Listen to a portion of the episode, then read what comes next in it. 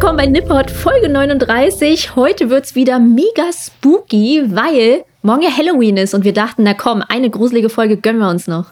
Also wenn die Leute die Folge genau an dem Tag hören, an dem sie auch erscheint. Ja, Wenn ihr die Folge gehe ich aus. jetzt erst am Montag hört, dann ist Halloween leider schon vorbei und die traurigste Zeit des Jahres hat angefangen, nämlich das Warten auf Halloween.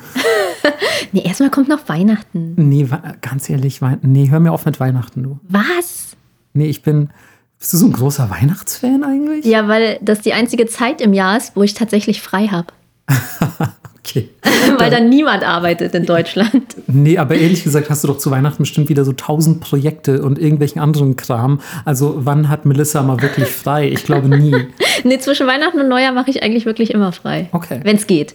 Okay, und spielst dann eiskalt all die Games durch, die du das Jahr über verpasst hast. Ja, Mann. Nice. Ich weiß noch, letztes Jahr haben wir exzessiv WoW gespielt. Oh Gott, das waren schöne Zeiten. Ey. Das waren schöne Zeiten. wir standen, glaube ich, einfach nur sehr viel in Stormwind in der Gegend rum und haben uns unsere komischen Spielzeuge gezeigt, ne? die dann Ja. irgendwie, guck mal, ich kann mich in einen Baum verwandeln. Und ich so, oh, Und plötzlich, oh, es ist 2 Uhr morgens. exakt so war das. Ja, aber heute ist es auf jeden Fall deutlich weniger lustig, denn ähm, wie Melissa schon richtig gesagt hat, es soll um Gruseliges, um eine Halloween-Folge gehen. Und wir dachten uns, wir haben es ja in der letzten Folge äh, zu den urbanen Legenden Teil 2 schon ein bisschen angeteasert. Ähm, dachten wir uns, dass es um tatsächliche Orte gehen soll in Japan, die angeblich verflucht sind. Das machst du immer sehr gut. Du kannst im Hintergrund immer so diese kleinen Gruseleffekte einstreuen, wie auch am Ende der letzten Folge. Die habe ich geschnitten. Falls ihr euch sehr über Melissas Wuh gefreut habt, äh, dann, war das, dann war das meine Schuld. Ähm, und ähm, ja, heute beschäftigen wir uns mit den Haunted Places.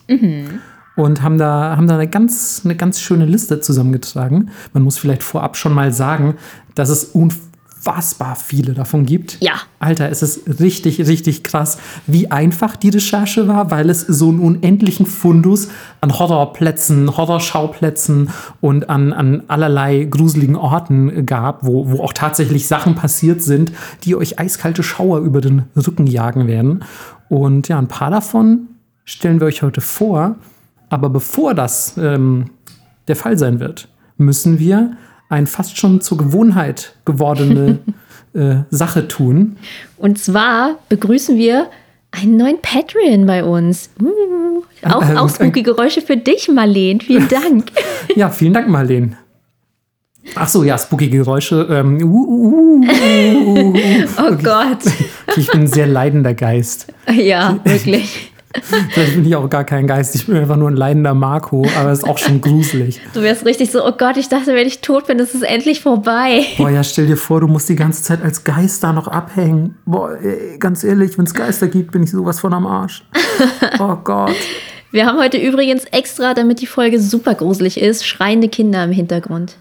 Ja, man muss nämlich auch dazu sagen, das passt dann wieder ein bisschen zu Halloween. Ähm, Weil nicht Kinder gruselig Schre- sind? nee, ja, Kinder sind echt mega gruselig. Aber heute nehmen wir die Folge ein bisschen früher auf als sonst. Sonst machen wir das nämlich abends.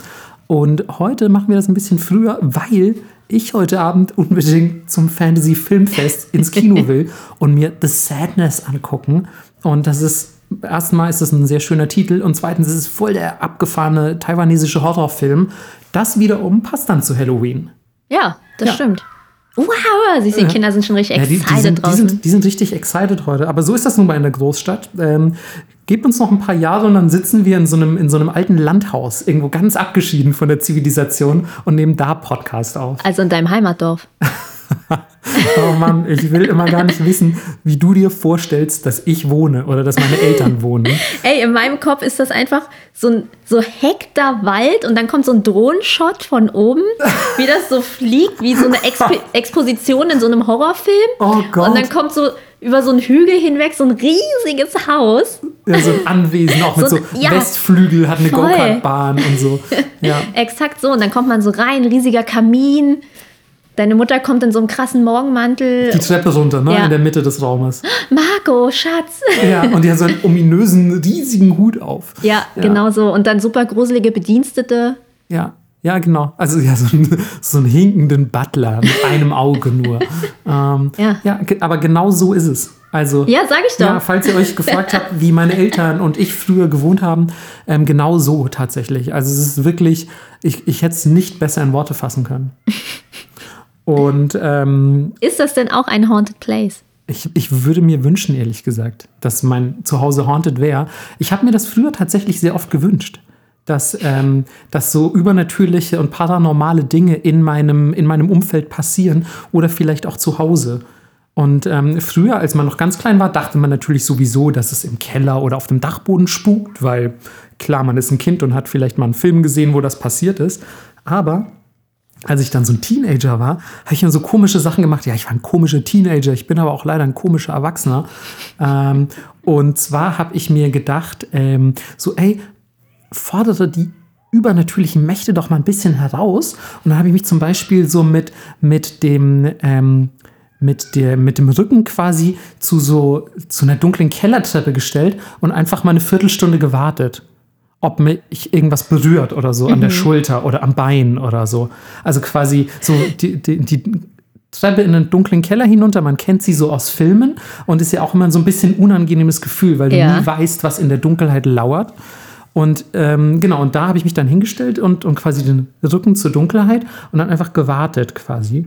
Und, und so, so, solchen Blödsinn. Es ist natürlich nie irgendwas passiert, aber ähm, so als, ja, so als, als Teenager war ich, war ich da so sehr auf diesem Trip irgendwie.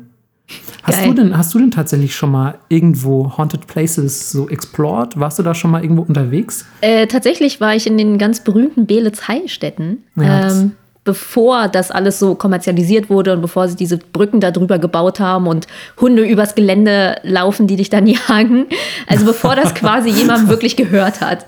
Und wir haben da so ein ja, super edgy Gothic-Fotoshooting gemacht und das Krasse war, alles stand noch dort. Also die alten OP-Lampen, die Betten. Es war einfach alles noch da und die Stimmung war so weird. Und wir sind dann auch in die Dunkelheit tatsächlich gekommen. Und ich dachte, okay, ich sterbe hier einfach. Ciao.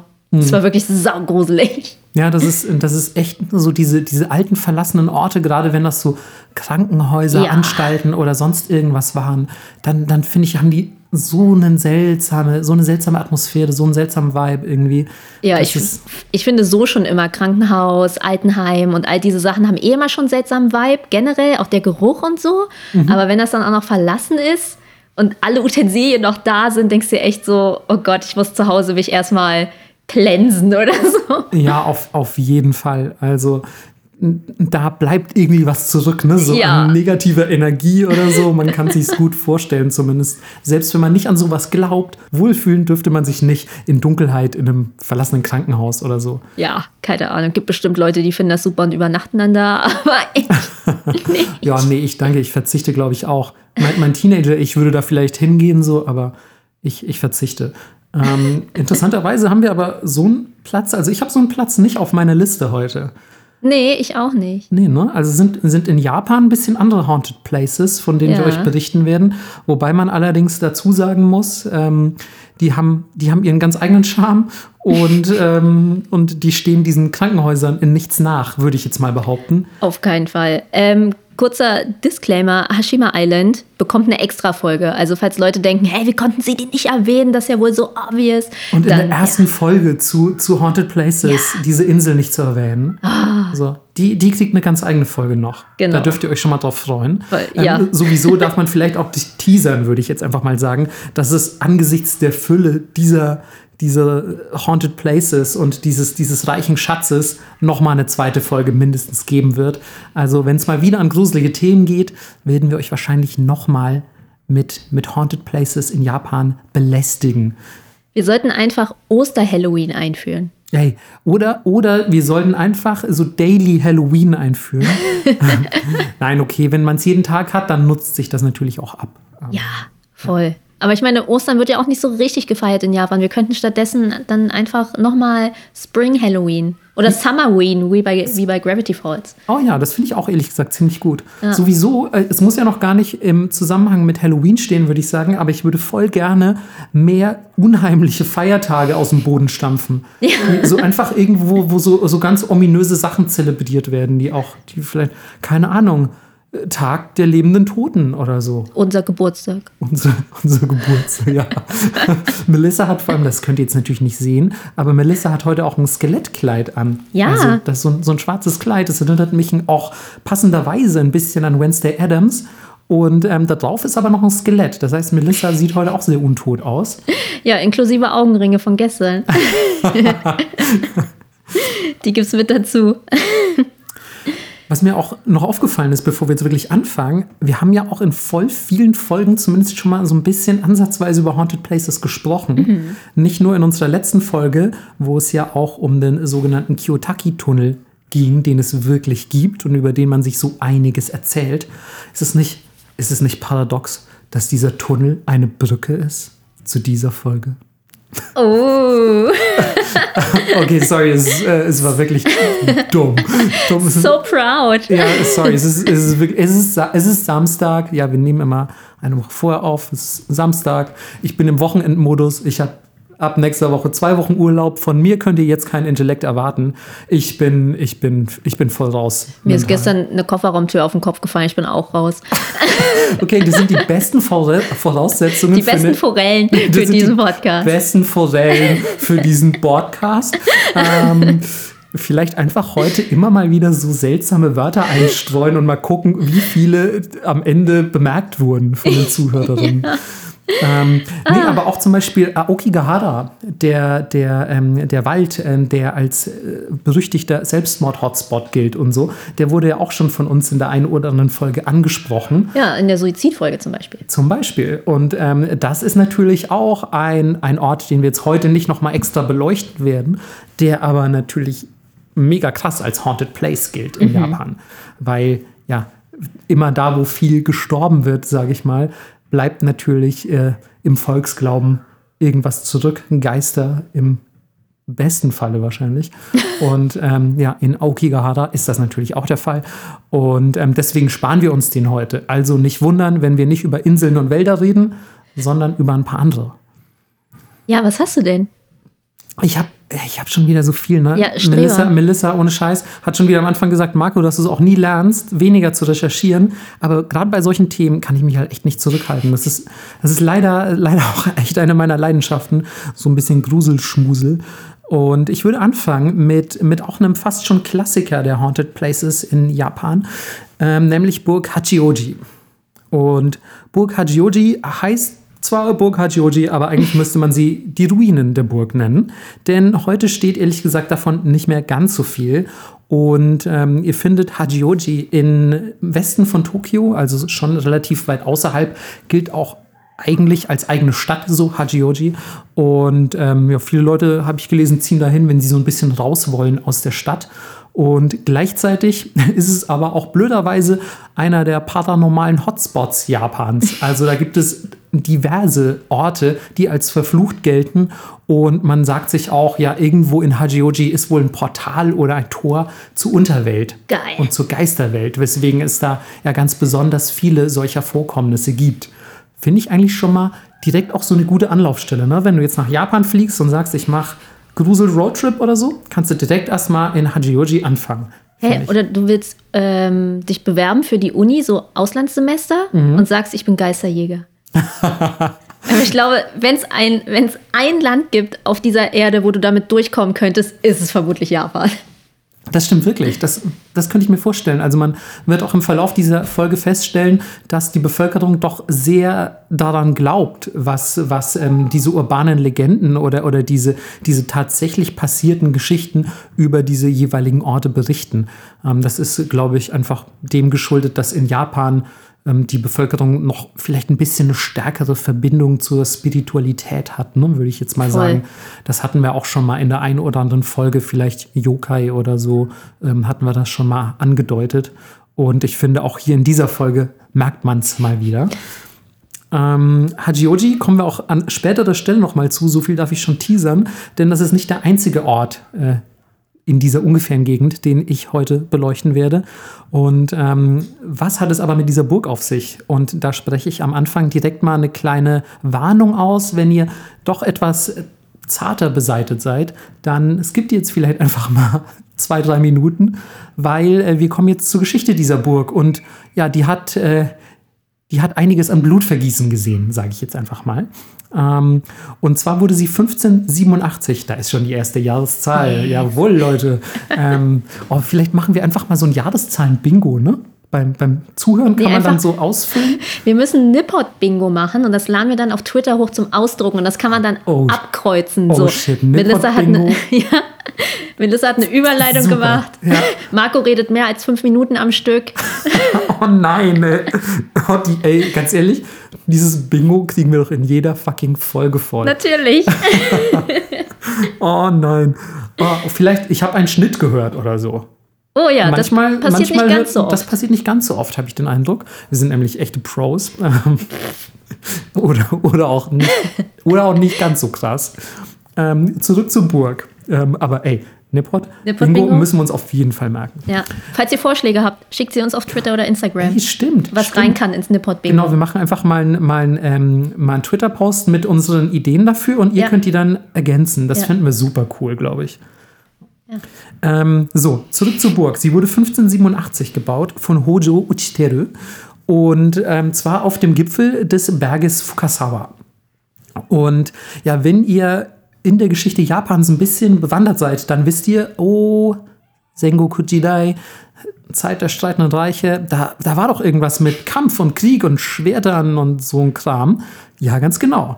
Ähm, denn 1590, also nur drei Jahre nach Errichten der Burg, hat Toyotomi Hideyoshi ähm, die Burg angegriffen in seinem Bestreben, Japan zu vereinen. Das war tatsächlich eine der letzten Schlachten, die er geschlagen hat. Und ähm, ja, ihr, ihr, kennt ihn sicher auf jeden Fall. Er ist ja eine der bekanntesten Gestalten der japanischen Geschichte.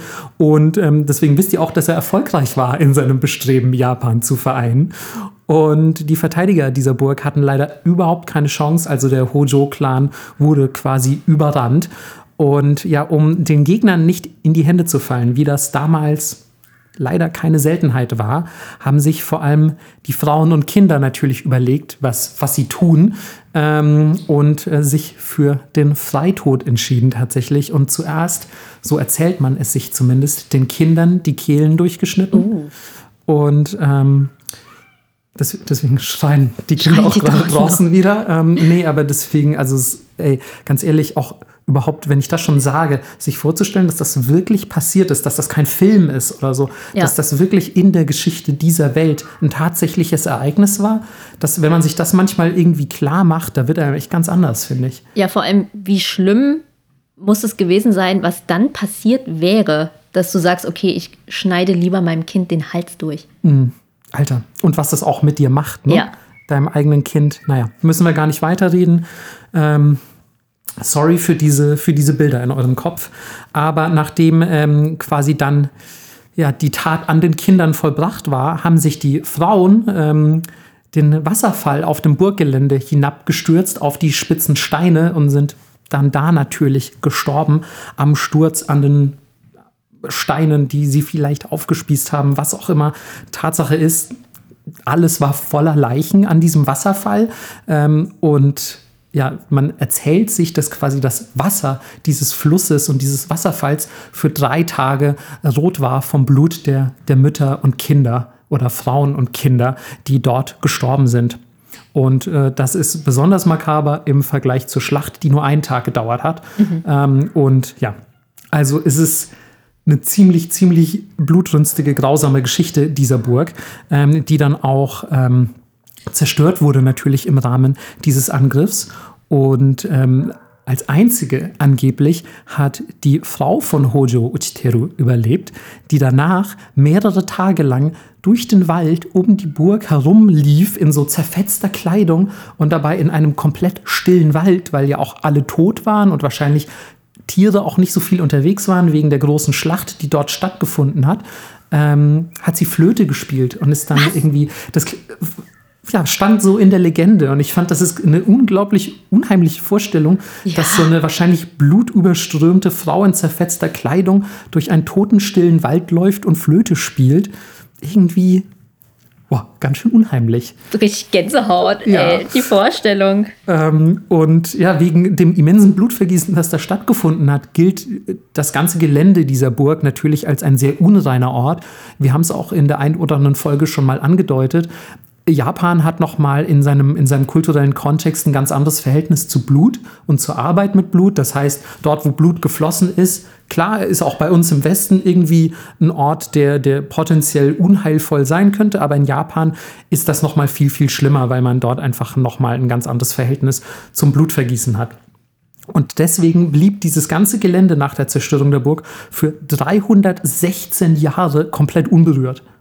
Es ist einfach alles so gewesen, wie es nach dieser Schlacht war für 316 Jahre. Heißt, du wärst da theoretisch reingelaufen und hättest noch Leichen gefunden. Also 300 Jahre später hättest du da Skelette einfach dann Skelette gefunden. So. Krass. Also wie, wie völlig abgefahren irgendwie die Vorstellung. Und erst 1817 ähm, wurde ein steinernes Monument in der Nähe dieses Wasserfalls errichtet, auf dem in Japanisch, ich habe leider nicht gesehen, was wirklich in Japanisch oder auf Japanisch draufsteht. Deswegen habe ich nur die englische Übersetzung und da steht angeblich Lord have mercy on us. Also, also Gott hab Gnade mit uns. Ich weiß nicht, ob das in Japan tatsächlich so draufstehen würde, weil ich nehme mal nicht an, dass es sich um einen christlichen Gott handelt. Ähm, also ich, mich würde sehr interessieren, was da auf Japanisch draufsteht. Tatsache ist auf jeden Fall, dort steht ein steinernes Monument, um natürlich ähm, dieser Gefallenen und vor allem auch der Frauen und Kinder zu gedenken, die da an diesem Wasserfall gestorben sind und deren Geister zu besänftigen.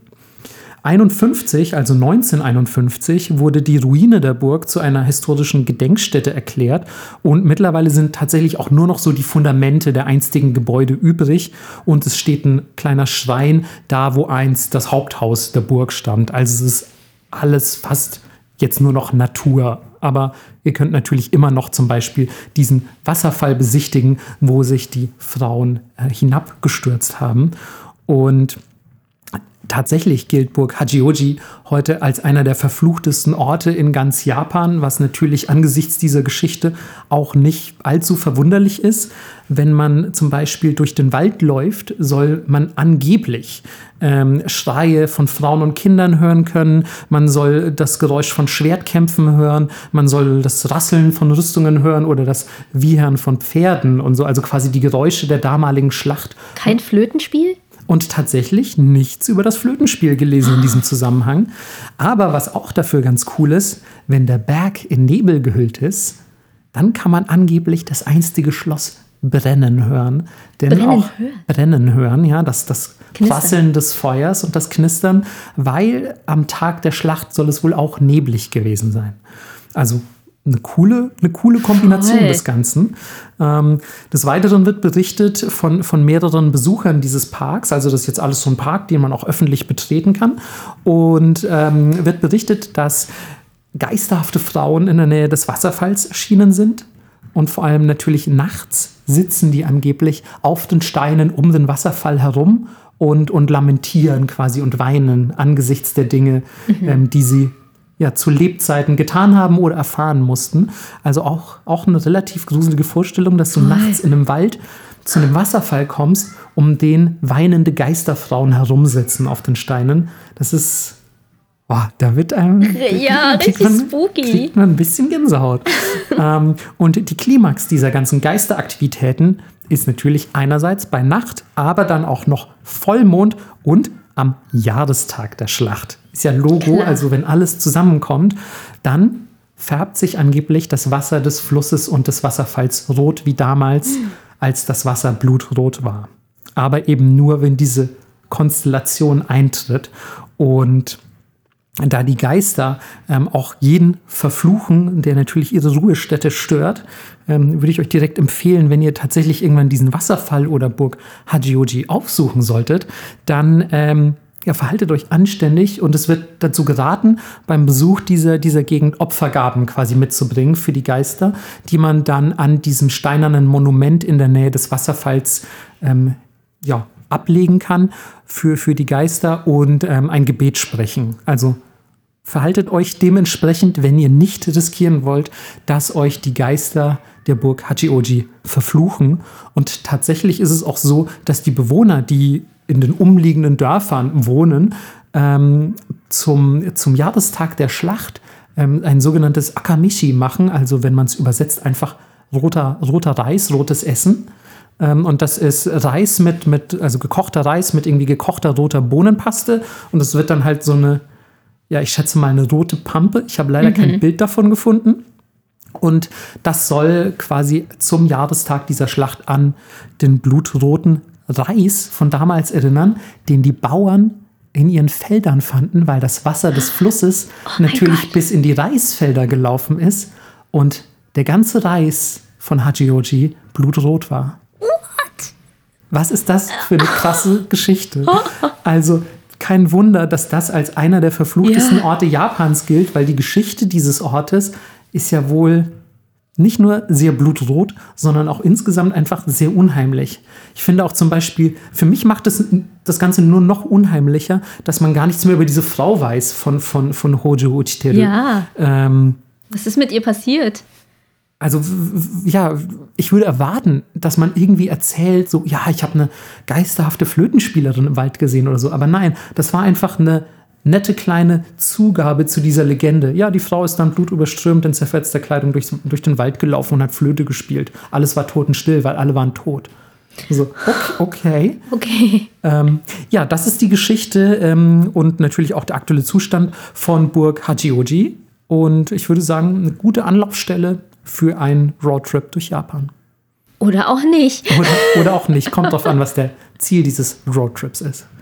Damn. Was geht auf deiner Liste, Melissa? Boah, ähm, wir bleiben tatsächlich im 16. Jahrhundert. Ach, guck. Das ist, doch, das ist doch schon mal schön, dass wir das. Wir müssen übrigens dazu sagen, wir sehen die Listen des jeweils anderen ja. heute mal wieder nicht. Das heißt, ich weiß nicht, was Melissa mir jetzt gleich erzählen wird. Deswegen genau. freue ich mich schon mal sehr, dass wir in derselben Ära gestartet sind. Ey, aber äh, Head Start, also äh, blutrot gefärbter Reis, damit kann ich leider nicht dienen. Ziemlich geil. Äh, nee, bei mir geht es um die Euran Bucci, also der quasi der Abgrund der Kurtisanen. Ähm, Wow. In schön gesagt. Und genau, es geht zurück auf eine Geschichte. Im 16. Jahrhundert ist sie passiert und äh, spielt in der Provinz Mikawa. Und dort gab es zu der Zeit den Takeda-Clan. Und ihr habt es ja eben schon gehört, viel Krieg, viel Drama. Und jedenfalls hatte dieser Takeda-Clan geheime Goldminen. Okay. Was ich schon mal geil finde, weil in meinem Kopf, na klar, muss es irgendwo in Asien Goldminen gegeben haben, aber für mich ist das immer nur so ähm, White West-Kram oder Südamerika oder so. Mhm. Aber mit Japan habe ich das irgendwie nie in Verbindung gebracht. Ja, das stimmt.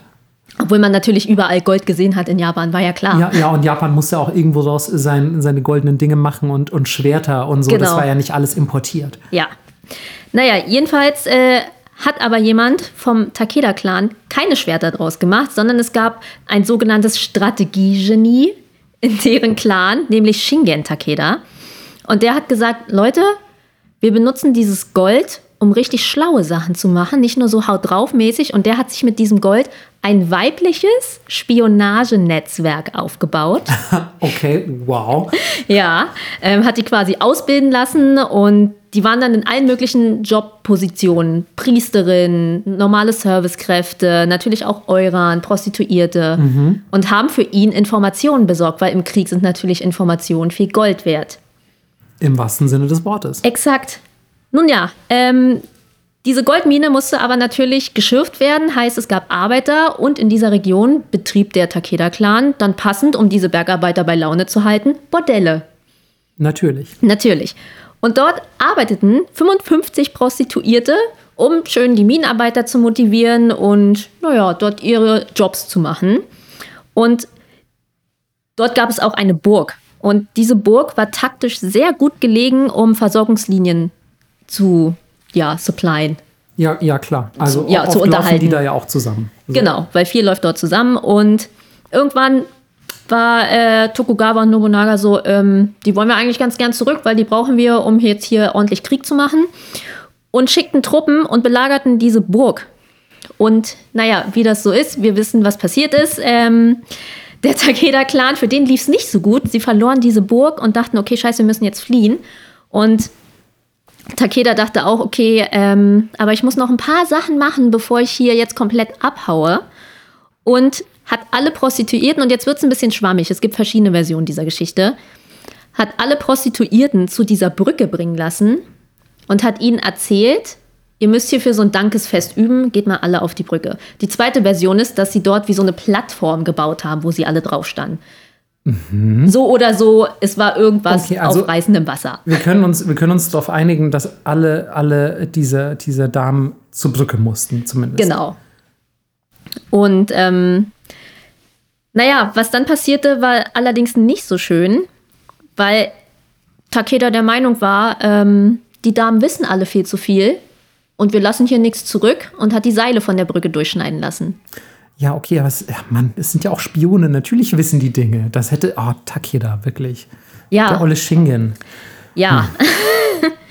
ähm, woraufhin natürlich alle Frauen in, diese, in diesen reißenden Fluss, wo es auch einen Wasserfall gab, mhm. abstürzten und starben. Ja. Oh, gruseliger Hund draußen. Der Hund von Baskerville. Ja, heute ist wirklich was los, muss man sagen. Ne? Ja, draußen ist richtig Alarm. Aber, aber eigentlich könnten wir auch, viele Podcasts, ich will deine Story gar nicht so krass unterbrechen, aber viele Podcasts haben ja auch so eine, so eine, ähm, wie so eine Geräuschkulisse als Untermalung. Ja, so ne? Atmosphäre. Also eigentlich könnten wir so ein bisschen, gerade für die Halloween-Folgen, so vielleicht so Friedhofsgeräusche oder so. Auf so dem Friedhof gibt es ja eigentlich keine Geräusche. Für dich vielleicht. Vogelgezwitscher. ähm, naja, du machst doch immer uh. Ja, das mache ich die ganze Folge lang, während du redest. Uh. ja, oder ähm, vielleicht ein wehenden Wind oder so. Uh. Wolfsgeheul. Na gut. Anyway, war nur so eine Idee. Bitte fahr doch fort mit deiner. Äh, ähm, ja, Geschichte. also äh, das, das Foley für, für diesen Moment wäre jetzt äh, Frauengeschrei, reißendes Wasser und knirschende Knochen ähm, Frauengeschrei. Ah! Ähm. Ähm, ja, ähm, in echt leider nicht ganz so lustig. Jedenfalls starben alle. Und äh, viele hat man nicht gefunden. Einige wurden im Dorf stromabwärts rausgefischt und tatsächlich auch begraben. Okay, immerhin. Immerhin. Ähm, und jetzt sagt man natürlich, okay, die sind alle ziemlich ja, unschön gestorben. Es ist kein Wunder, dass es dort Geisteraktivitäten gibt. Mhm. Und tatsächlich war auch eine der Conspiracies, es heißt zwar Euran, ne? also falls ihr die Folge nicht gehört habt, über Geishas, da haben wir auch über Euran gesprochen, ähm, also höher gestellte Prostituierte. Ähm, das war eigentlich Blödsinn, weil die keine Bergarbeiter bespaßt hätten. Stimmt, ja. Also ist der Name eigentlich eher gut gemeint mhm. für diese Frauen. Mhm. Und genau das Zweite, was du eben schon gesagt hast, ist, dass es vermutlich eher die ganzen Spione waren, die ja. er da hat töten lassen, damit die keinen, keine Informationen weitergeben. Richtig, ja. Ja. Also es hätte auch sonst, glaube ich, keinen Grund gegeben, jetzt einfach Prostituierte umzubringen. Voll. Naja, also bei Männern weiß man nie, aber. Okay, aber ich meinte jetzt für so einen, für so einen Feudalherren, der ja. irgendwie gerade fliehen will, der will natürlich verbrannte Erde hinterlassen und keine Informationen an, genau. an die Feinde übergeben. Absolut. Ja, aber diese Brücke gibt es tatsächlich noch. Die ist ein bisschen schwer zu erreichen, aber man sagt auch hier, die größte Geisteraktivität ist nachts. Man hört Schreie von fallenden Frauen und Gesang. Oh, Gesang aber auch. Mhm. Und ähm, es gibt besonders viele Autounfälle auf den Straßen, die zur Brücke führen. Mhm. Finde ich sehr schön. Vielleicht liegt ja. das auch an schlechter Infrastruktur, aber vielleicht auch nicht. Nee, ich finde, ähm, also natürlich könnten wir jetzt bei allem, was wir heute erzählen, irgendwie wahrscheinlich versuchen, rationale Erklärungen dafür zu finden, aber wir werden das natürlich so behandeln, dass das im Zusammenhang mit diesen Haunted Places steht. Alles ja. andere wäre kompletter Unsinn. Genau. Und was ich auch richtig spooky finde, wenn du als Mann über die Brücke gehst, solltest du immer in der Mitte laufen, weil gesagt wird, dass Männer, die zu nah am Rand laufen, runtergeschubst werden. Oh, das finde ich auch richtig gut. Auch nur Männer. Ja, natürlich, natürlich. ja. Und äh, irgendwann haben sie eine Gedenktafel neben der Brücke aufgestellt, die diese Geschichte erzählt. Und man sagt, wer sie komplett liest, wird verflucht. Oh, aber dabei sollte man sich doch wahrscheinlich über diesen Umstand informieren. Aber Tja. natürlich. Ja, also ich habe auch ein Bild davon. Mhm. Wir könnten es auf Twitter posten. Das, das wollen wir doch tun, finde ja, ich. Und ja. dann die Frage ist, werdet ihr auch verflucht, wenn ihr die Story nur auf einem Twitter-Post lest oder müsst ihr wirklich vor der Tafel stehen? Ah, warte, jetzt verstehe ich. Du hast kein Bild von der Brücke, sondern von der Tafel? Von der Tafel, ja. Oha, okay, dann müsst ihr, also wir werden das posten, aber ihr müsst dann auf jeden Fall, ihr müsst auf jeden Fall gucken, ähm, ob ihr das selber liest, auf eigene Verantwortung, ja. Ist so. Also ähm, wir übernehmen da überhaupt gar keine Verantwortung. Wenn ihr jetzt ankommt und sagt, ey, Nipport, super, danke für den Fluch, dann, ähm, dann müssen wir euch leider enttäuschen, Nipport haftet nicht für Flüche. Nee, werdet noch schnell Patreon, damit ihr uns was vererbt. Da spricht die Kapitalistin aus, Melissa. weißt du was? Da mache ich doch direkt weiter mit einem anderen Abgrund der Kurtisanen. Weil tatsächlich gibt es auch einen solchen Abgrund der Kurtisane, Singular, ähm, in Sapporo. Und zwar im Monami Park. Und Ende der Meiji-Ära, ah, warte mal, wann? Meiji-Ära, Melissa, jetzt habe ich schon fast wieder vergessen, wann die war. 1800, oh Gott, du hast so lange nicht gefragt. Aber es muss man, 68. Nice. Wann war die zu Ende? Aber Ende der Meiji-Ära? Das weiß ich nicht. Also, okay. Ähm, Das ist zu viel verlangt. 1912. ähm, und ja, Ende der Meiji-Ära. Also ich würde jetzt mal schätzen, das genaue Datum habe ich nicht, aber Anfang des 20. Jahrhunderts. Ähm, reist ein reicher Kimono-Händler aus Sapporo nach Tokio, um Stoffe klarzumachen.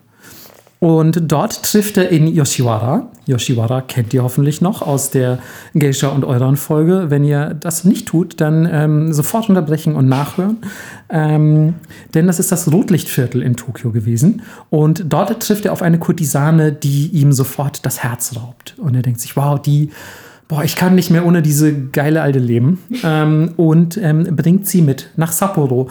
Leider so mittelfreiwillig, äh, denn die Kurtisane hätte eigentlich Lust gehabt, in Tokio zu bleiben. Dort ist sie nämlich in einen Mann verliebt, mit dem sie natürlich auch gerne äh, rä- räumlich irgendwie näher zusammen wäre. Sapporo ist ja doch ein bisschen weiter weg. Ähm, Hokkaido-Kürbis, ne? Ähm, sorry, ich muss immer wieder dran denken. Ja, es heißt Hokkaido kann man, kann man sich, kann man nicht oft genug erwähnen, würde ich sagen. Ne? Ähm, und die will zurück nach Tokio die ganze Zeit. Also ist sehr unglücklich in Sapporo. Und ähm, der Händler, um sie quasi am Fliehen zu hindern, baut einen Turm. Ja, klar, baut einfach nur so einen Turm Was? und sperrt sie in diesem Turm ein. Okay. Weil, ähm, ja, das ist immer, immer gutes Zeichen, wenn man Frauen in extra dafür errichteten Gebäuden einsperren muss, um sie bei sich zu behalten. Dann ist die Beziehung auf jeden Fall richtig erfüllend, würde ich, würde ich jetzt mal schätzen. Ja. Ja. Ähm, muss man sich auch gar nicht wundern, warum auf der Eulandbrücke nur die Männer geschubst werden, wirklich. Ja. Ähm, und ja, Tatsache ist auf jeden Fall, diese Frau ist natürlich sehr, sehr unglücklich in diesem Turm und versucht Tag ein, Tag aus zu fliehen. Und eines Tages gelingt ihr tatsächlich die Flucht und sie flieht und flieht. Und natürlich wird ihr Verschwinden dann auch bemerkt und sie wird verfolgt. Und sie erreicht äh, die Klippe eines Flusses, ein Fluss namens Toyohira. Und ja, da steht sie dann und checkt so, oh, da unten Wassersprung, weiß nicht, ob ich den überlebe, aber alles ist besser, als in diesem Turm abzugammeln bei diesem Kimono-Händler, den ich total scheiße finde. Und sie springt. Und ja, springt angeblich in ihren Tod. Ich weiß nicht, ob ihre Leiche gefunden wurde, aber sie springt auf jeden Fall. Und ähm, ja, also wie das auch für, für die dramatischen Zeiten damals notwendig war. Ne? Also heute, ich weiß nicht, ob du da springen würdest, aber damals, Ja, aber immer so, damals- auch wie die Frau am Fluss, die, die sich in eine Zähler verwandelt hat aus der einen Folge, in den Ja. japanischen Märchen. Wie war das noch? Sie war einfach sehr traurig und ist dann aus Trauer gestorben oder so? Äh, ja, ja, genau. Und hat sich dann in eine Zeder verwandelt und ihre Brüder haben dann ein Boot aus ihr gebaut. Genau, also es ist, war früher alles ein bisschen dramatischer. Ja. Ähm, aber ich verstehe natürlich schon, ähm, dass, dass Gefangenschaft nicht geil ist und oft ist der Tod eine größere Befreiung als ein Leben in Gefangenschaft. Ähm, Tatsache ist auf jeden Fall, seit diesem Vorfall wird diese Klippe ebenfalls der Abgrund der Kurtisaner genannt. Und ja, heute befindet sich dieser Abgrund der Kurtisane im Monami Park, wie gesagt, der 1949 eröffnet wurde. Und ja, angeblich treibt der Geist dieser verstorbenen Kurtisane in dieser Gegend noch immer sein Unwesen. Und ja, das ist natürlich angesichts der Umstände ihres Todes gar nicht so verwunderlich, denn oft sagt man ja, wenn jemand unter ja, sehr ungünstigen, tragischen oder, oder vielleicht auch gewaltsamen Umständen ums Leben gekommen ist, dann ähm, bleibt sein Geist zurück, bis er Frieden findet. Und ja, die Besucher dieses Parks berichten, dass sie sich zum Beispiel am Rande dieser Klippe so fühlen würden, als würde etwas oder jemand sie in Richtung des Randes und des Wassers ziehen. Und als müssten sie oder als müssten sie springen. Was ich ähm, einerseits ganz interessant fand. Andererseits muss man natürlich auch schon dazu sagen, dass das ein bekanntes ähm, Phänomen ist namens Call of the Void. Ich weiß mhm. nicht, ob das ein, ein, deutsches Äquivalent hat, aber äh, übersetzt bedeutet es quasi der Ruf der Leere. Und ähm, das ist tatsächlich ähm, ja so, so eine Art neurologisches Missverständnis im Körper, denn äh, man ist quasi am, am Rand einer sehr hohen Klippe oder wenn ihr irgendwo, keine Ahnung, ihr seid auf einem, auf einem Hochhaus und habt unter euch nur Glasboden oder irgendwie all solches Zeug, dann ähm, ist natürlich irgendwie eine gesteigerte Herzrate am Start, ihr, ihr seid aufgeregt, vielleicht ähm, läuft, auch läuft euch ein Schweißtropfen über die Stirn und so. Und diese Signale werden bei manchen Menschen vom Körper falsch interpretiert, ähm, sodass sie quasi das Gefühl haben, sie müssten jetzt da runterspringen, aber gleichzeitig sind es eigentlich diese Leute, die diese Symptome haben, die ein, die ein quasi gesteigerten Überlebenswillen haben, habe ich gelesen. Mhm. Finde ich auch ganz interessant. Also wenn du das Gefühl hast, du bist an der Klippe und willst da jetzt springen, das deutet eigentlich eher darauf hin, dass du einen gesteigerten Überlebenswillen hast, dass du sehr am Leben hängst und quasi, weil du, weil du eben so viele Stresssignale ausschüttest, die dein Körper ah. missinterpretiert. Also ähm, wir stehen beide da und sind so, ich ganz ehrlich, ich hatte dieses Phänomen auch noch nie. Ich habe noch nie an der Klippe, also ich habe auch keine Höhenangst, deswegen stehe ich, ich halt einfach da und ich fühle mich auch nicht so, als würde ich springen wollen. Was, naja, dieser Theorie zufolge habe ich also keinen besonders ausgeprägten Lebenswillen. Ähm, naja, das äh, lasse ich jetzt mal einfach so im Raum stehen und komme zurück zum Monami Park. Ähm, denn es wird noch äh, ein bisschen unheimlicher als einfach nur Was? geisterhafte Kurtisanen, die einen ins Wasser ziehen wollen. Ähm, nämlich Anfang der 2000er gab es in, in Sapporo wohl einen korrupten Polizisten, ähm, der, der mit diversen Drogendelikten, auch mit illegalem Abfeuern seiner Schusswaffe, all solches Zeug irgendwie schon wohl ich weiß nicht, ob das schon aufgedeckt war, bevor das passiert ist, was ich gleich erzähle, oder ob das quasi erst danach ans Licht gekommen ist. Tatsache ist auf jeden Fall, dieser Polizist hatte ordentlich Dreck am Stecken. Und dieser Polizist wurde erhängt in dem Toilettenhäuschen gefunden an der Kurtisanenklippe. Uh. Was ich schon mal sehr interessant finde. Also ich meine, wow, so, also ausgerechnet dieser Ort. Ja, genau. Aber gleich wird es noch verdächtiger. Und zwar ein anderer Polizist. Ja, es ist tatsächlich irgendwie sehr polizistenintensiver Park, ähm, der eigentlich auf dem Weg zur Hauptwache in Sapporo war, ähm, ist aus irgendeinem Grund, der bis heute nicht bekannt ist, ist er in die Koban des Monami Parks gefahren also Koban ist so eine kleine, ja, wie so eine kleine Polizeistation, aber man muss es eher eine Polizeibox nennen. Ja. Das, was ist das? Was soll das sein? Zwei bis vier Quadratmeter oder Quasi so? so ein deutsches Toilettenhäuschen. Ja. Nur als Polizeistation. Genau. Und Wie so ein Kiosk. Da so ein sitzt dann wirklich ein, ein Polizist an einem Schreibtisch und, und ähm, wenn was ist, kann man da hingehen. Quasi. Also einfach Polizeipräsenz. Finde ich auch eigentlich ganz schön. Tatsache ist auf jeden Fall, dass die, die auch überall in der Stadt rumstehen und natürlich besonders oft in irgendwelchen Parks, denn dort kann man sich dann äh, irgendwie Hilfe suchen, falls was sein sollte. Und dieser Polizist ist nicht zur Hauptwache gefahren, sondern er ist zum Koban des Monami Parks gefahren und hat sich dort erschossen. Was?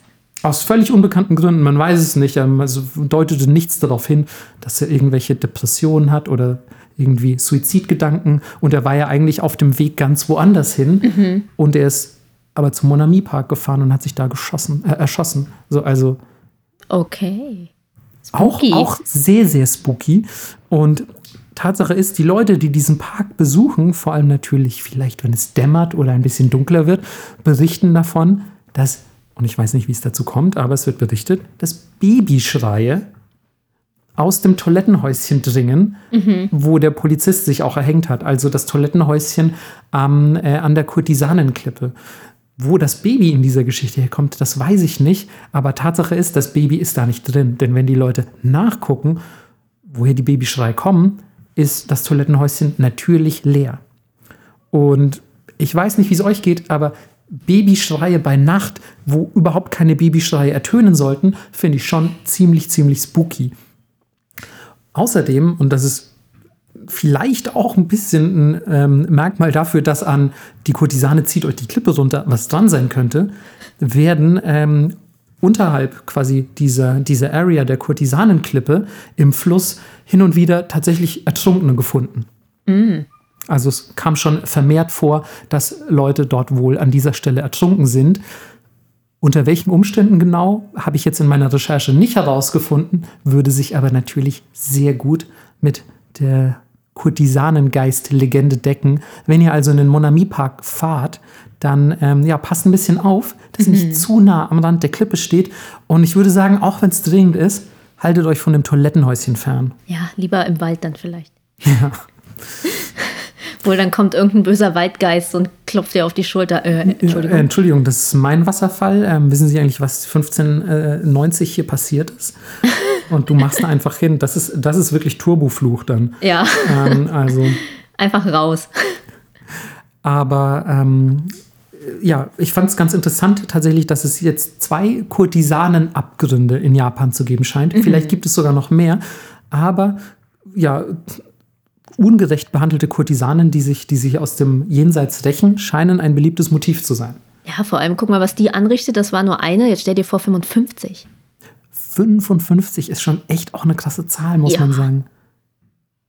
Was das auch für ein Ey, wirklich, ich, manchmal fällt es mir so schwer, mir Ereignisse aus der Vergangenheit vorzustellen. Und ich weiß, natürlich kann man jetzt auch sagen, ja, Marco, aber stell dir mal vor, wie es beispielsweise in Konzentrationslagern war oder, oder irgendwie überhaupt dieses ganze, un, diese, dieses Unmenschliche, was im Ersten und Zweiten Weltkrieg passiert ist und so. Aber ich finde auch solche Ereignisse, mhm. von denen man eigentlich noch nie gehört hat, also im Geschichtsunterricht lernst du ja nichts darüber, dass das irgendwie ähm, Takeda Shingen irgendwie da, da, da Kurtisanen ermordet hat. Ähm, und das ist, das ist dann irgendwas, was mich irgendwie mal ganz besonders trifft, wenn ich noch nie davon gehört habe und mir dann einfach vorstelle, die haben was mit den Kindern gemacht? Wie viele Kurtisanen sind im Fluss ertrunken und so? Also das ist echt. Ja, diese Zeit muss einfach so krass gewesen sein in Japan. Ja, aber auch, ich, also ich glaube sogar nicht nur in Japan, aber einfach so krass, wie wenig ein Menschenleben früher wert war. Ja. So.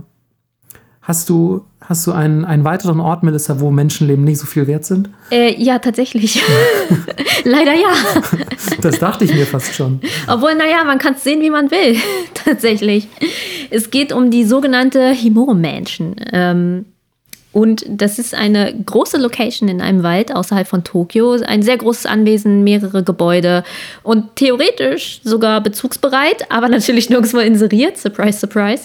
Ähm, und das ist ein Schauplatz vieler Morde und einer, man sagt auch, der heimgesuchtesten Orte Japans. Uh. Und äh, hier ist jetzt die Geschichte dazu, warum das so ist. Und zwar geht das schon seit Jahrhunderten und alle 50 Jahre versucht quasi unter dem Haupthaus eine böse Entität oder manche sagen auch böses Karma in unsere Welt durchzubrechen. Natürlich. Natürlich. Und die Familie, die dort lebt, ist damit beauftragt, diese böse Energie aufzuhalten mit einem sogenannten Strangulierungsritual. okay. Okay. Mhm, mhm. Ja, ich bin, noch bin ich bei dir, ja. So, es erinnert mich ein bisschen, äh, Marc und ich haben ein Buch gelesen, das heißt Die Maske. Mhm. Ähm, sehr, sehr, schönes Buch. Naja, jedenfalls wird aus dieser Familie ein Mädchen, natürlich ist es wieder ein Mädchen, ähm, ausgesucht. Und dieses Mädchen muss in Isolation ohne soziale Kontakte aufwachsen. Was ich schon mal krass finde. Mhm. Weil man kennt ja ne, dieses berühmte Experiment mit den Babys, die dann sterben, wenn man sich nicht wirklich um sie kümmert. Ja. Und wenn der 50. Jahrestag kommt, wenn diese böse Macht quasi durchbrechen möchte, werden die Gliedmaßen dieses armen Mädchens an Ochsen oder Pferde gebunden. Achtung, mal kurz weghören oder vorspulen. Und ihr ausgerissen und so stirbt sie. Okay. Sie wird quasi geopfert um das wieder zu versiegeln. Aber auf eine doch sehr grausame Art und Weise. Sehr grausam. Nun gut, äh, eines Tages kommt es, wie es kommen muss. Ähm, so, auch so ein bisschen Rapunzel-Style-mäßig. Ja. Ähm, beobachtet ein Mann dieses arme, äh, ausgewählte Mädchen durch ihr Zimmerfenster. Und die beiden verlieben sich ineinander. Oh, natürlich. Auch noch Romeo und Julia. Ja, voll. Und er äh, will sie natürlich retten, und dadurch, dass sie Kontakt mit der Außenwelt hatte, ist ihr Blut verunreinigt und das Ritual klappt nicht. Okay. Der Vater oh, findet oh. das raus, flippt komplett aus und weil er weiß, was passieren wird, schlachtet er die ganze Familie mit dem Katana ab und sich auch. Also quasi dann am Ende noch Seppuku stürzt sich in sein Schwert und. Genau. Okay. Ähm, woraufhin dieses Haus verflucht ist. Und äh, man sagt, alle Leute, die losgehen und dieses Haus, um dieses Haus zu suchen, ähm, verschwinden, werden später tot gefunden.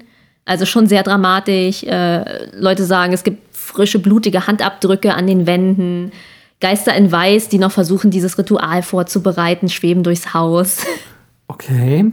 Und ähm, wenn man ein Foto von außen von einem bestimmten Fenster macht, sieht man tatsächlich auch noch dieses Mädchen im Kimono da sitzen. Alter Schwede, okay. So, jetzt ein bisschen antiklimaktisch leider. Also bisher war ja, das, also die Geschichte hat quasi schon mit einer Klimax angefangen. ja. So, jetzt wird es ein bisschen, naja, wie ich schon sagte, ein bisschen antiklimaktisch. Keiner weiß genau, wo die Location von diesem Haus ist. Und es gibt auch verschiedene Zeitangaben, 1930, 1980. Also es ist alles so ein bisschen lala, sag ich mal. Ne? Und leider, ich weiß, wir reden heute von Haunted Places, aber ich war schon super weit mit der Recherche und ich fand es mega geil. Ähm, ist es eventuell leider nur eine Urban Legend, weil im Dezember 2001 kam ein Survival-Horrorspiel raus. Fatal Frame heißt das oder Zero. So, ja, klar. Genau. Und man spielt dort äh, so ein Teenager-Girl, Miko heißt sie, die ihren verlorenen Bruder äh, in dieser Himur-Mansion sucht. Ah, okay, das ist quasi in Fatal Frame. Lustig, weil Fatal Frame damals, also ich habe es nie selber gespielt, aber ich habe Kumpels beim Spielen und so zugeguckt, also ich kenne das Spiel tatsächlich, mm. ähm, hätte ich jetzt in tausend Jahren nicht mehr, nicht mehr zusammengebracht, so in meiner Erinnerung. Ähm, ja, und in Nordamerika wird es tatsächlich am Anfang beworben. Also es kommt auch so eine Sequenz, wo steht basierend auf einer wahren Geschichte. Ja, okay, also es ist ja auch offensichtlich so, dass also die Legende um, um das Haus Himuro schon, schon länger existiert und, und quasi in diesem Spiel aufgearbeitet wurde. Aber gleichzeitig ist es natürlich sehr sad, dass man nicht weiß, wo das steht. Das heißt, das müsst ihr, wenn ihr jetzt auf Basis dieser Folge einen Roadtrip durch Japan macht, dann müsst ihr euch das bis zum Schluss wahrscheinlich aufheben weil das, das ist dann Open End quasi. Genau. Aber Vorsicht, also Melissa hat ja schon gesagt, jeder, der anfängt, dieses Haus zu suchen, ähm, der äh, erleidet ein grauenhaftes Schicksal. Ja, verschwindet, ähm, wird später tot gefunden, etc. Also ich würde mir natürlich äh, für alle armen Mädchen dieser Familie wünschen, es ist wirklich nur eine Legende, aber ich würde es ihnen auch zutrauen. Ey, ganz ehrlich, also wann auch immer das halt wirklich passiert sein könnte, was wir heute gehört haben im Vergleich, ist ja auch nicht anders. So. Also das ist, das würde sich nahtlos da einreihen Voll. und auch niemanden überraschen. Nee. So, je nachdem, in welcher Zeit es passiert ist. Wenn du jetzt mir sagst, das wäre 2014 passiert, so mit, mit, diesem, mit diesem Ochsenritual, dann würde ich wahrscheinlich sagen, okay, bisschen, bisschen much so für 2014. Mhm. Aber wenn du mir jetzt sagst, ja, das war halt 1801, dann würde ich sagen, ja, ganz safe ist das passiert. Ja, genau. Ja. Also für mich hört es sich wirklich nicht ähm, absurd an und ich könnte mir auch durchaus glauben, dass da keine Ahnung, irgendein irgendwie oft Erdbeben waren oder irgendeine seltsame Quelle mit Schwefel. I don't know, dass Leute halt dachten, okay, hier passiert alle 50 Jahre irgendein verrückter Scheiß, das müssen wir irgendwie abwenden. Aber ganz ehrlich, du hattest ja auch in der letzten Folge mit dem Kiyotaki-Tunnel eigentlich schon einen echten Haunted Place. Das stimmt. Das heißt, du hast dir heute eigentlich eine urbane Legende verdient. Danke, quasi, danke. Dass du das, dass du das einbauen kannst. Und ähm, weißt du noch, was ich über den Kiyotaki-Tunnel gesagt habe? Dass er eigentlich eine Brücke ist. Ja, Mann. Hast du noch eine Brücke? Weil ich hätte eine Brücke hier. Uh. Die sogenannte Kohoku-Brücke in Tokio tatsächlich. Also ihr müsst noch nicht mal irgendwo, eigentlich müsst ihr gar kein Auto mieten. Selbst, selbst wenn ihr nur einen Trip nach Tokio macht, könnt ihr die Kohoku-Brücke aufsuchen. Die führt über den Fluss Arakawa in Adachi und ja, das ist so ein bisschen nördlich von Shinjuku, falls ihr dahin wollt. Und gilt tatsächlich als der mitunter verfluchteste Spot Tokios. Damn. Und der Ruf als, als so ein Haunted Place hat sich an einem ganz bestimmten Tag etabliert. Diesmal habe ich wirklich auf den Tag genau den 12.12.1989. Also das, das haben wir nicht oft, ne? dass wir mit ja. Tagesangabe, Tag und Monat 12.12.1989. Alle Jahreszahlenfans, alle Datenfans, ja, genießt diesen Moment, weil so einer kommt so schnell nicht wieder. Ähm, ereignete sich ein Unfall auf dieser Brücke, als ein Mann durchs Brückengeländer gefahren ist und in den Fluss gestürzt mit seinem Auto. Und die Leiche des Mannes wurde allerdings nie gefunden. Man hat nur sein Auto gefunden. War es ein Taxifahrer? Oh, das weiß ich leider nicht, aber das wäre eine tolle Überleitung zur letzten Folge. Also, falls ihr die nicht gehört habt, äh, gebt euch mal Melissas Geschichte über, äh, oder Melissas urbane Legende über den Geist, der nur Taxifahrer heimsucht. Ja. Ähm, den fand ich ganz toll. Das, ist wirklich, das sind immer diese kurzen, knackigen Geschichten, die ich so liebe. Und ähm, das, ähm, das war quasi das erste negative Ereignis, sage ich mal, was im Zusammenhang mit dieser Brücke passiert ist. Gleichzeitig hat das aber so eine Art Kettenreaktion ausgelöst, denn in den darauffolgenden Jahren sind immer mehr ähnliche Unfälle passiert. Es sind nicht alle gestorben, aber super viele Leute sind einfach so durch das Brückengeländer in den Fluss gefahren. Was? Und das Weirde ist, wenn ihr euch diese Brücke anguckt, diese Brücke ist komplett gerade. So, also wieso würde man einfach, also es ist jetzt nicht irgendwie so eine kurvige Brücke oder so, sondern es ist einfach nur gerade. Das heißt, man muss ja eigentlich sich schon fast ein bisschen anstrengen, um da jetzt in den Fluss zu fahren. Und die Leute, die diesen Sturz oder diesen Unfall überlebt haben, behaupten, die Brücke hätte sich vor ihren Augen verwandelt, quasi transformiert und eine Kurve geformt. Also so, dass es aussah, als würde, würde man jetzt eine Kurve fahren müssen und dann halt dementsprechend auch zur Seite gelenkt. Aber da war überhaupt keine Kurve und sie sind logischerweise einfach durch die Leitplanke, durch das Brückengeländer, was auch immer, gefahren und ja, in den Fluss gestürzt. Das hat äh, dazu geführt, dass man ähm, die Brücke und das Design irgendwie in den 90ern modernisiert hat und auch stärkere Leitplanken Planken installiert, damit sowas nicht mehr so leicht passieren kann. Und das hat zumindest die Zahl der Unfälle, die auf diese Art passierten, äh, ein bisschen reduziert. Gleichzeitig ist es mit dem Brückenspuk aber noch lange nicht vorbei, denn Autofahrer und Fußgänger berichten trotzdem zum Beispiel immer noch von Geistererscheinungen auf dieser Brücke. Es soll vor allem ein weiblicher Geist auftauchen, ähm, aber es ist leider unklar, ob der jetzt schon vorher da war, ob der mit den Unfällen zu tun hat, ob das vielleicht quasi jemand ist, der über die Brücke gefahren ist und, und dort ertrunken. Also man weiß leider nichts über diesen Geist, aber es ist wohl ein, ein weiblicher Geist, der dort sein Unwesen treibt. Und unter der Brücke treiben sich angeblich ganze Gruppen von Geistern herum, die man nachts antreffen kann. Teenager-Geister, die heimlich rauchen. Die Teenager-Geister, die heimlich. Alter, wie geil fände ich das? oh shit, ein Erwachsener. Los, los, Leute, haut ab und alle verschwinden so als Glibber im Boden. ah, das das finde ich ganz cute. Ähm, unter, unter dem. Ähm, unter der Brücke sollen auf jeden Fall ganze Gruppen von Geistern hausen, die man nachts antreffen kann. Ähm, in der Ferne hört man angeblich, wenn man sich auf der Brücke befindet, Trommeln und andere Musikinstrumente in der Ferne, die einen quasi in den Fluss locken. Mhm. Ich weiß jetzt nicht genau, ob das äh, magische Instrumente sind oder ob Leute wirklich so dumm sind, dass sie denken, hey, da trommelt doch jemand, ich gehe mal hin und dann laufen sie ins Wasser und sterben. Oder ob das so eine Art äh, Sirene ist, also quasi Sirenen, wie, wie, wie ähm, diese mythischen Kreaturen, die ähm, ähm, Seemänner in ihr Verderben mhm. locken, also die quasi irgendwie eine magische Melodie spielen, diese Trommeln, und damit die Leute verzaubern, wenn man so will. Aber finde ich auch eine, eine sehr interessante und unheimliche Vorstellung.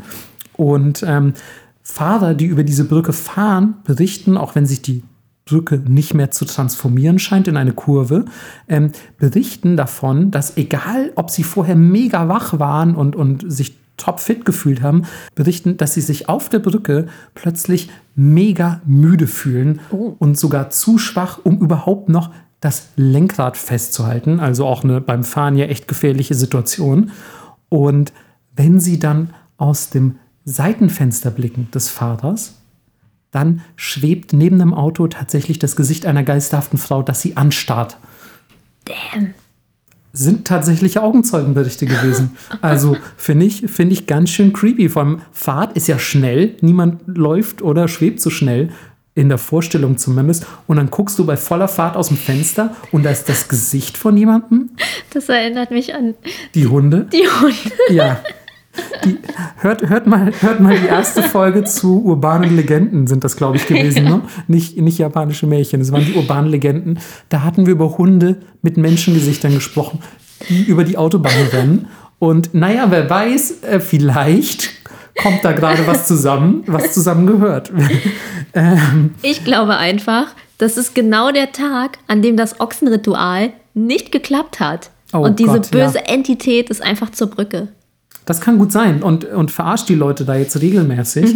Ähm, gleichzeitig muss man aber dazu sagen, ähm, es gibt ja anscheinend mehrere. Sowohl unter der Brücke gibt es äh, ganze Geistergruppen. Gleichzeitig berichten Leute davon, dass sie den Geist eines alten Mannes sehen, der mit seinem Geisterhund spazieren geht. Oh Gott, das ist ja ganz nett. Das finde ich ganz niedlich eigentlich. Also da würde ich auch nicht vermuten, dass dieser Geist mir was Böses will, weil der geht ja gerade mit seinem Hund spazieren. Das ist ja eher was Nettes eigentlich, weil sonst macht er vielleicht in die Geisterwohnung oder so.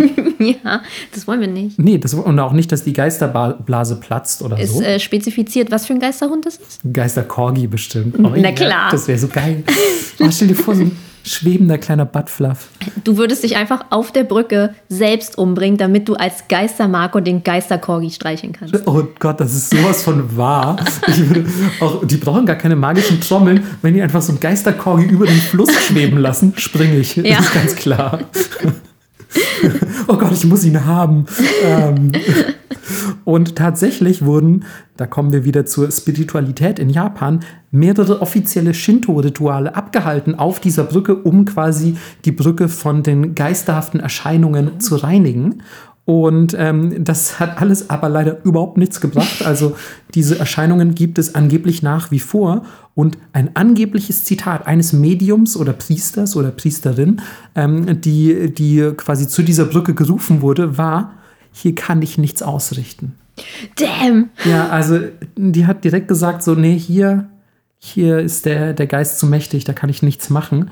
Und ähm, es haben auch mehrere Priester, Medien, wie auch immer, diese Brücke und alles drumherum analysiert, um festzustellen, warum da Geister so häufig erscheinen und was es mit diesen seltsamen Halluzinationen, nenne ich sie jetzt einfach mal, auf sich hat. Und die haben gemeint, ähm, die Geografie in dieser Gegend, wie genau sich die zusammensetzt, weiß ich leider nicht, aber die Geografie in der Gegend zusammen mit der Wellenbewegung des Flusses würde dafür sorgen, dass, dass quasi sich im Raum dieser Brücke besonders viele Geisteransammlungen befinden oder dass das das irgendwie begünstigt. Die genaue Erklärung habe ich, wie gesagt, nicht gefunden. Das wurde nur in so zwei Sätzen erwähnt. Fand ich aber auch sehr interessant, dass man das tatsächlich von so spirituellen Menschen hat untersuchen lassen. Und zu guter Letzt, das kleine Schmankerl noch zum Schluss. Wer bei Nacht über die Brücke läuft, wird natürlich verflucht. A Classic. It's a classic. Ja, wer das Schild liest, verflucht, über die Brücke gelaufen, verflucht. Verflucht. Ja. Nach, Haus, nach Haus suchen. Tominos Hölle laut vorgelesen, mm -mm, verflucht. Ich finde es auch interessant, dass sehr oft oder sogar in den meisten Fällen werden diese Flüche nicht spezifiziert. Also es ist einfach nur, ja, okay, aber was passiert denn dann?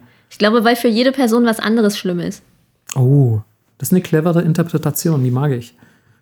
Okay, ich habe noch eins. Ich hätte auch ganz zum Schluss noch einen. Ich würde mir noch einen gönnen. Ja. Aber mach du erstmal bitte. Was hast du? Ich würde gerne überleiten, irgendwas Cooles, aber ich weiß ja gar nicht, was du mir jetzt erzählst. Ah, verdammt. Aber wir bleiben in Tokio. Okay, das ist doch schon mal gut. Räumlich, räumlich immerhin übergelitten. Ja, genau. Wann warst du das letzte Mal in der Telefonzelle?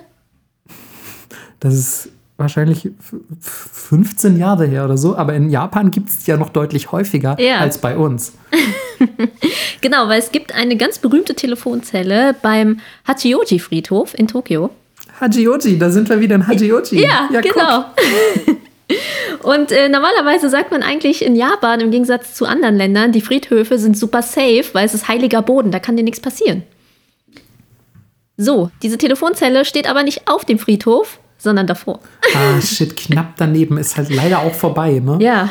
Und diese Telefonzelle, von der gibt es tatsächlich auch Fotos. Das ist eine relativ normal aussehende Telefonzelle, durchsichtige Türen und Fenster, ein grünes Telefon. Natürlich ist sie super sauber, weil es ist in Japan, kein Dreck liegt drum, keine Türen sind beschmiert.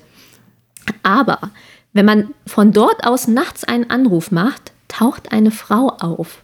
Außerhalb der Telefonzelle. Und normalerweise. Ganz kurz, ist es egal, wie man anruft? ich glaube schon. Okay. Ich glaube, da steht nicht ihre Nummer. For a spooky time, call 666 666.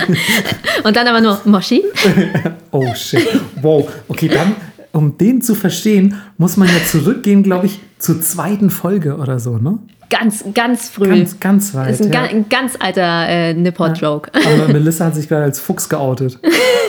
Wundert dich das? als Geist. Als Geist. Füchse, Füchse können das gar nicht. Genau. naja, jedenfalls, äh, wenn man dort einen Anruf macht, taucht nachts eine Frau auf und normalerweise steht sie dann einfach nur verloren in der Nähe der Telefonzelle. Und ähm, Wie, wie ich auch in der Nähe von Telefonzellen oft rumstehe. ja. wenn sie aber schlechte Laune hat, schreit sie laut. Kann ich verstehen. Wie ich auch, wenn ich in der Nähe von Telefonzellen Ja. stehe. Oder starrt dich an. Okay. Find, ich finde Anstarren immer uncool irgendwie. Das gefällt mir gar nicht. Ja, voll. Mega gruselig. Und ist tatsächlich eine beliebte Mutprobe unter Jugendlichen. Oh. Okay. Aber das finde ich, finde ich ganz schön. So, das ist auch so eine. So ein kleine, weißt du, das nicht Ja. irgendwie hier, das war die super krasse Burg, wo es mega ein Gemetzel gab und so und das ist jetzt heute verflucht, weil die Geister keine Ruhe finden oder so. Sondern nee, es ist einfach nur eine verfluchte Telefonzelle in Tokio, die es auch wirklich gibt. Wenn ihr da hingeht, ruft ihr nachts an und seid verflucht oder kommt ein Geist. So, das ist einfach so, das sind wieder, das ist wie die Taxifahrergeschichte. Ist das einfach so schön bündig. Ja, und jetzt finde ich, wenn du an der Telefonzelle vorbeiläufst, wenn du noch eine findest in Deutschland, mach mal nachts einen Anruf.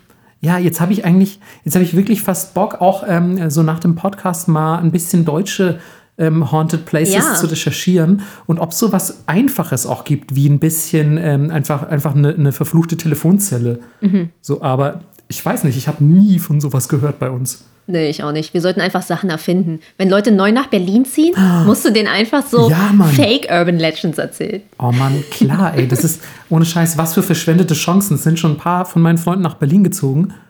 Aber vielleicht, vielleicht kann ich da noch was, vielleicht kann ich da noch was ausrichten. Ja, wenn ihr irgendwo, irgendwo mal seid, wo ihr noch nie wart, dann Einfach, einfach urbane Legenden erfinden und so. Ja, ja, siehst du die Bank da drüben, die ist mega verflucht. Wer drauf sitzt, stirbt. wer da Geld abholt, stirbt. Ja. Ach, so eine Bank, okay. Schön Teekesselchen. Dass du, dass du aber auch wirklich, ey, dass du auch wirklich zuerst an eine, eine Geldbank gedacht hast. Du, heute bist du wirklich sehr kapitalistisch unterwegs, ja, Melissa. sehr kapitalistisch heute. Also, hat dein Sugar Daddy immer noch nicht angerufen? Leider nicht. Fuck, Mann. Ja, aber ganz ehrlich, wenn er die Folge gehört hat, diese geile Halloween-Folge, da kann er nicht mehr anders. Da ist sofort. Ja, der, der ruft dich bei Nacht an und hofft, dass du kommst, um ihn anzustarren. Und zu schreien. Ey, Anstarren plus Schreien finde ich auch schlimm. Oh ja. So quasi, dass dich einfach irgendwas, irgendwas anstarrt und dann zum Beispiel einen sehr großen, überdimensionalen Mund bekommt und so schreit. Mhm. Das finde ich ist auch immer so ein sehr, das zieht immer gut so als Bild. Ja, aber es passiert auch sonst nichts. Und du bist so, kann ich jetzt gehen? Ja, genau, es ist so, man weiß nie, wie es danach weitergeht. Ne? Ja, so da kommt immer so ein Hard Cut in Horrorfilmen und dann ist die Person tot, aber man weiß eigentlich gar nicht, wie es danach weiterging. Ja. Hat die den einfach so mit dem Hammer auf den Kopf gehauen oder Oder ist die Person gestorben, weil die Situation so awkward war, dass Ja, du so- sagst, nee, oh, ich sterbe weiß, lieber. Ich weiß gar nicht, was ich sagen soll. Ich kenne die gar nicht. Smalltalk, kann- angenehm mild für die Jahreszeit, ne? Tot. Gibst du ihr die Hand, verbeugst du dich? Ah, Ja, und Corona und keine Ahnung. Oh, gar kein Mundschutz und so ein großer Mund. Hm. ja, ist halt schwierig.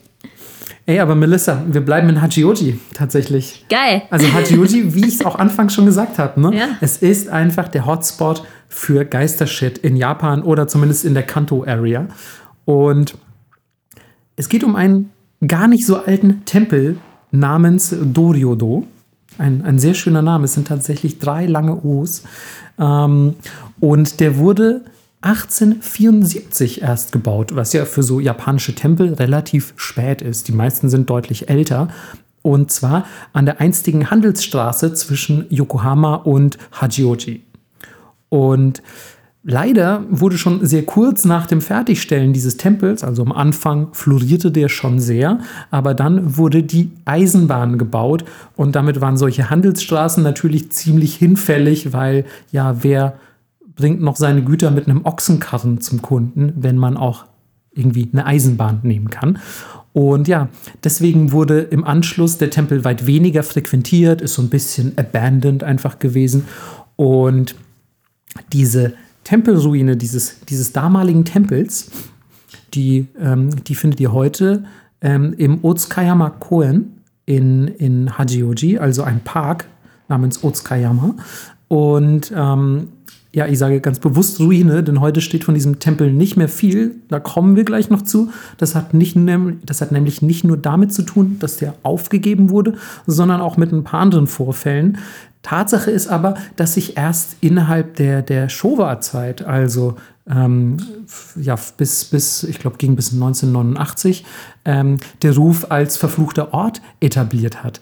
Und zwar angefangen hat alles im Jahr 1963, als dort eine 82-jährige Frau, die ja für die, ich sag mal, Instandhaltung des Tempels verantwortlich war, ermordet wurde. Mit 82. Und, ja, ich weiß nicht genau, also das habe ich leider in den verschiedenen Quellen nicht genau rauslesen können, ob die jetzt eine tatsächliche japanische buddhistische Nonne zum Beispiel war oder ob sie so eine Art Hausmeisterin war, aber mit mhm. 82 wäre das ja schon echt krass. Ich, ich schätze eher, dass sie schon eine religiöse Funktion hatte mhm. und, und nicht jetzt irgendwie aufs Dach geklettert ist, um da Ziegeln auszutauschen oder so. Ja, aber in Japan, wer weiß. In, in Japan auch 82 ist ja äh, gerade mal, in Deutschland ist es ja Teenageralter.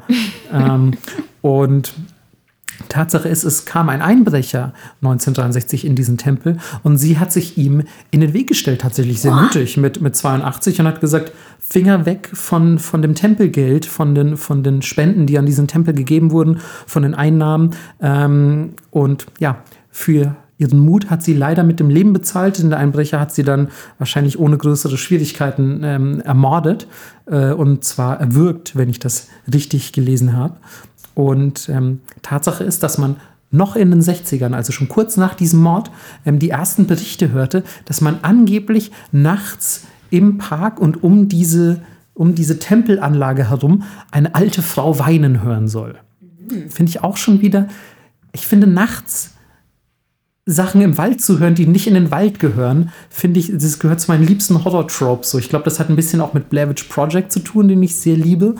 Und ähm, damit, dass du tatsächlich auch mal nachts durch Wälder gelaufen bist, weil als Stadtkind macht man das eigentlich nicht. Ach so, ja, ich habe viel Zeit in Wäldern verbracht ja. zu jeder Tageszeit, das stimmt, ja. Aber ich finde, äh, Wälder haben einfach was sehr Ehrfurchtgebietendes. Voll. Und wenn du da nachts dann auch noch irgendwie weinende Stimmen hörst, finde ich, ist schon mal, also Grund zur Vorsicht, würde ich sagen. Aber wir sind ja auch nicht mehr in den 60ern, das geht noch viel weiter mit dem Doriodor-Tempel. Und ähm, zehn Jahre später tatsächlich. Und ich möchte kurz anmerken, der Mord 1963 war im September und zehn Jahre später, wieder im September 1973, ähm, gab es einen ähnlichen, nicht einen ähnlichen, aber einen ebenfalls sehr dramatischen Vorfall. Und zwar geht es um eine Studentin der nahegelegenen Uni, von der ich jetzt leider gerade nicht weiß, wie sie heißt, ähm, die eine Affäre mit einem Professor für englische Literatur hatte. Und der war aber auch leider verheiratet und äh, hatte zwei Kinder. Uh. Mhm. Und einerseits ähm, hat die Uni langsam Wind davon bekommen, hat das natürlich angefangen, irgendwie zu recherchieren, zu investigieren. Äh, es drohte ein Disziplinarverfahren und so. Es wurde alles ein bisschen unangenehm für den Professor natürlich. Seine Frau ähm, hat auch langsam so ein bisschen Verdacht geschöpft und ihm zum Beispiel sogar mit Selbstmord gedroht, so von wegen so, ey, wenn du mich irgendwie betrügst oder mich verlässt oder so, dann bringe ich mich um. So, also auch sehr, sehr charmant immer, um, um Beziehungen aufrechtzuerhalten, ja, solche Dinge zu gesund. tun. Sehr, sehr gesund. Und blöderweise in all diesem Tohu Wabohu hat sich auch noch ergeben, dass diese Studentin von ihm schwanger war. Juhu. Äh. Also äh, da kommt, kommt wirklich alles zusammen. Und naja, ich lasse dich mal kurz raten, welche Idee der Professor hatte, um dieses Problem zu lösen. Äh, ein inszenierter Selbstmord von ihr. Gar nicht mal schlecht, aber Mord hätte schon gereicht. ähm, er hat sich einfach gedacht, ähm, ja, die, die ermorde ich einfach, das ist doch Logo. Ähm, und ähm, hat sie tatsächlich zu sich nach Hause eingeladen, wahrscheinlich unter dem Vorwand eines gemütlichen Abends oder sonst irgendwas. Und hat sie dann, stimmt, das habe ich, hab ich tatsächlich falsch gesagt. Er hat sie nämlich erdrosselt und die, die alte Tempeldienerin, ich nenne sie jetzt einfach mal Tempeldienerin, ähm, wurde erstochen. Es tut ah, mir okay. leid, dass ich diese beiden Dinge gerade miteinander vertauscht habe, aber die Studentin wurde erdrosselt von dem Professor für englische Literatur. Und was macht man natürlich mit so einer Leiche? Man lässt sie selten zu Hause liegen als dekoratives Objekt. Nein, er hat sie in die Nähe dieses Tempels gebracht, also in, in den Wald, der diesen Tempel umgibt und sie da irgendwo verbuddelt, natürlich. Natürlich. Nicht direkt auf dem Tempelgelände, aber zumindest in der Nähe, weswegen man diesen Vorfall schon auch zusammen äh, im Zusammenhang betrachtet mit, mit den gruseligen Vorfällen, die diesen Tempel umgeben. Und Tatsache ist auf jeden Fall, ähm, dass die Geschichte um den Professor sogar noch ein bisschen weitergeht, denn nachdem er diese Leiche da verbuddelt hat, fand man ihn und seine komplette Familie, also zwei Kinder und seine Frau, ähm, an einem Strand tot in Shizuoka. Was? Und ähm, es war auch in der Nähe eine Notiz wohl irgendwo abgelegt worden, die auf einen Familienselbstmord hindeutete. Aber es ist nie wirklich einwandfrei bewiesen worden. Mhm. Tatsache ist auf jeden Fall, er ist kurz nach dem Mord an der Studentin ebenfalls verstorben, zusammen mit dem Rest seiner Familie. Und erst sieben Monate später tatsächlich wurde das Mädchen, ähm, wurde das Mädchen von von irgendwelchen Menschen gefunden, die da im, im Wald unterwegs waren, in der Nähe des Tempels. Und die Anwohner behaupten tatsächlich, dass sie zu dieser Zeit, das finde ich auch sehr creepy, ähm, immer wieder im Wald die folgenden zwei Sätze gehört haben. Koko desio, koko nimas. Also hier, hier, hier, hier ja. bin ich. So. Und ähm, ja, das ist wohl die Stimme des geisterhaften Mädchens gewesen, das auf ja, den, den Ort des Leichnams hinweisen wollte, würde ich jetzt mal schätzen. Mhm. Und das Gruseligste an diesen Stimmen im Wald, die diese beiden Sätze sagen, sind alle, ist allerdings die Tatsache, dass diese Stimmen angeblich immer noch manchmal ertönen, was manche Leute glauben lässt, es liegen noch mehr Leichen in diesem ja. Wald. Also auch, auch ein bisschen creepy. Ähm, voll mit, ach, ich kann mir nicht vorstellen, wie du da wie du da irgendwie im Wald bist und dann so, Coco desio. Coco nimas. So, oh, ja, voll, hab voll Bock direkt. Ähm, und es geht aber leider noch ein bisschen weiter, nämlich weitere zehn Jahre später, 1983. Also es passiert wirklich immer irgendwas in zehn Jahresabständen, wird dieser Tempel von einem Unbekannten in Brand gesteckt und Was? brennt bis auf seine Grundmauern nieder. Okay. Heute gilt diese Area als, ja, ich sage einfach mal, maximal verflucht. Ähm, unter anderem wird öfter davon berichtet, dass man den Geist der ermordeten Studentin auf dem Tempelgelände oder im Wald drumherum sehen könnte. Man hört Schrittgeräusche, die nicht einem selbst gehören, aber so klingen, als wären sie nah an einem dran. Uh. Finde ich, find ich auch sehr, sehr unheimlich. Ja. Also Schrittgeräusche, die man, äh, wo es keinen visuellen, keine visuelle Komponente zugibt und dann klingen sie auch noch, als wären sie unnötig nah. Ja. I, don't, I don't like it irgendwie. Und gleichzeitig steht aber auf dem Tempelgelände auch noch eine Jizo-Statue. Also Jizo-Statuen kennt ihr, das sind einfach diese, diese steinernen ähm, Statuen, die oft auf dem, auf dem Gelände äh, japanischer Tempel herumstehen. Die haben auch oft mal so ein, so ein rotes Käppchen auf und so. Und Tatsache ist, irgendwann wurde dieser Statue von irgendwelchen Halbstarken, schätze ich mal, oder Vandalen, die da ankamen, der Kopf abgeschlagen. Einfach so halt in einem Akt des Vandalismus. Einfach, die fanden sich wohl extra cool. Vielleicht war es auch eine Mutprobe, was weiß ich. Ähm, und seitdem ist diese Jizo-Statue ziemlich, ziemlich sauer. Und wer immer diese Statue berührt, wird natürlich verflucht. Natürlich. natürlich. Und gleichzeitig ist diese Statue ist aber wirklich, wirklich sauer, denn diese Typen damals, die diese Statue kaputt gemacht haben, kamen angeblich in einem weißen Auto zum Tempel. Und das heißt, wenn du jetzt mit einem weißen Auto zum Tempel fährst, reicht das schon, damit du verflucht wirst. Fahr also nicht, wenn ihr Roadtrip macht und ihr habt euch ein weißes Auto gemietet, skippt diese Location. Also das ist, das ist auf jeden Fall echt gefährlich und fasst um Himmels Willen diese Statue nicht an. Als kleines Add-on zum Schluss noch, am 8.12. jedes Jahr kommt angeblich in diese Area, um, um, diesen, um diesen Wald, um diesen Park und auch den Tempel, kommt der Yokai Hitotsume Koso, also so ein, das ist so ein, ja, so ein einäugiges, glatzköpfiges Kind eher, aber so, so ein Goblin-artiges Kind, jetzt nicht einfach ein nettes, nettes, cooles kleines Kind, ähm, kommt, kommt aus den Bergen und ähm, richtet Unheil in den umliegenden Dörfern an. ähm, und angeblich haben die Bewohner früher, um dieses Unheil abzuwenden, Bambuskörbe vor ihr Haus gehangen Und ähm, es hat ein bisschen gedauert, bis ich, bis ich rausgefunden habe, warum das gemacht wurde. Aber die einzige Erklärung, die ich gefunden habe, war, dass diese Maschen im Bambuskorb quasi, also wenn du einen Korb flechtest, entstehen ja Maschen, dass diese Maschen aussahen wie viele kleine Augen. Und das heißt, man hat damit versucht, einen Einäugigen abzuschrecken. Also vielleicht wollte man auch einfach sagen, guck, wir haben mehr Augen als du, zieh Leine. Weiß nicht, aber da hätte es den Korb ja gar nicht gebraucht, weil jeder zweiäugige Mensch also no Hat respect an. Einäugige, aber jeder zweiäugige Mensch hat schon mal mehr Augen als dieser Goblin. Deswegen, ich verstehe es nicht so ganz.